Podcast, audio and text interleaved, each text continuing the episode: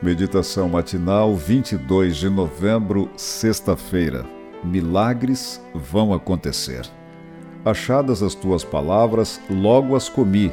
As tuas palavras me foram gozo e alegria para o coração. Jeremias 15, 16. Deus tem feito muitos milagres em favor de seu povo.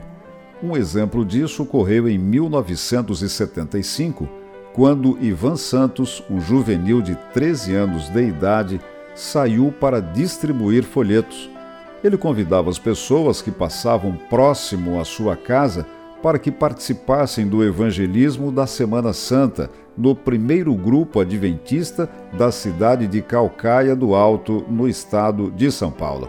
Um dos folhetos foi entregue por Ivan ao senhor Leontino Godinho, mesmo estando embriagado, ele ficou impressionado com a atitude do menino. Guardou o folheto e o levou para casa. Ao chegar, entregou a sua esposa, Rosinha, e manifestou a vontade de ir ao local naquela mesma noite para ver o que aconteceria. Assim fizeram. Na chegada foram bem recebidos, gostaram e continuaram a frequentar as reuniões. Dona Rosinha logo se tornou frequentadora assídua com seus quatro filhos, Aurélio, Fernando, Carla e Davi. Ela estava grávida de Paulo. A família Godinho começou a receber estudos bíblicos de uma dupla missionária persistente e amorosa, as irmãs Aurelina e Isabel Santos. Dona Rosinha foi a primeira a tomar a decisão e foi batizada no dia 19 de outubro de 1976. Os filhos também se decidiram. Aurélio e Carla foram os primeiros, tendo sido batizados em 13 de outubro de 1979. Desde seu batismo, a irmã Rosinha passou a orar pelo esposo. Foram 19 anos clamando por um milagre.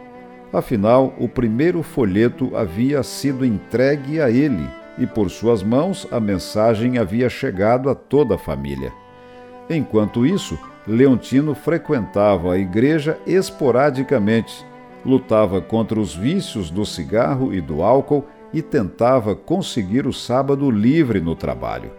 Finalmente, ele venceu esses obstáculos e foi batizado no dia 30 de julho de 1995. Como resultado de um folheto entregue por um garoto a um homem alcoolizado, 25 membros da família Godinho foram batizados, incluindo Paulo, que é pastor, e mais oito amigos que também foram conduzidos a Cristo pela influência dessa família. Essa é apenas uma amostra dos milagres que Deus pode fazer por meio da entrega de literatura. Não subestime o poder de evangelização de um folheto ou de um livro missionário. Coloque-se nas mãos de Deus, semeie sua mensagem com fé e colha milagres poderosos.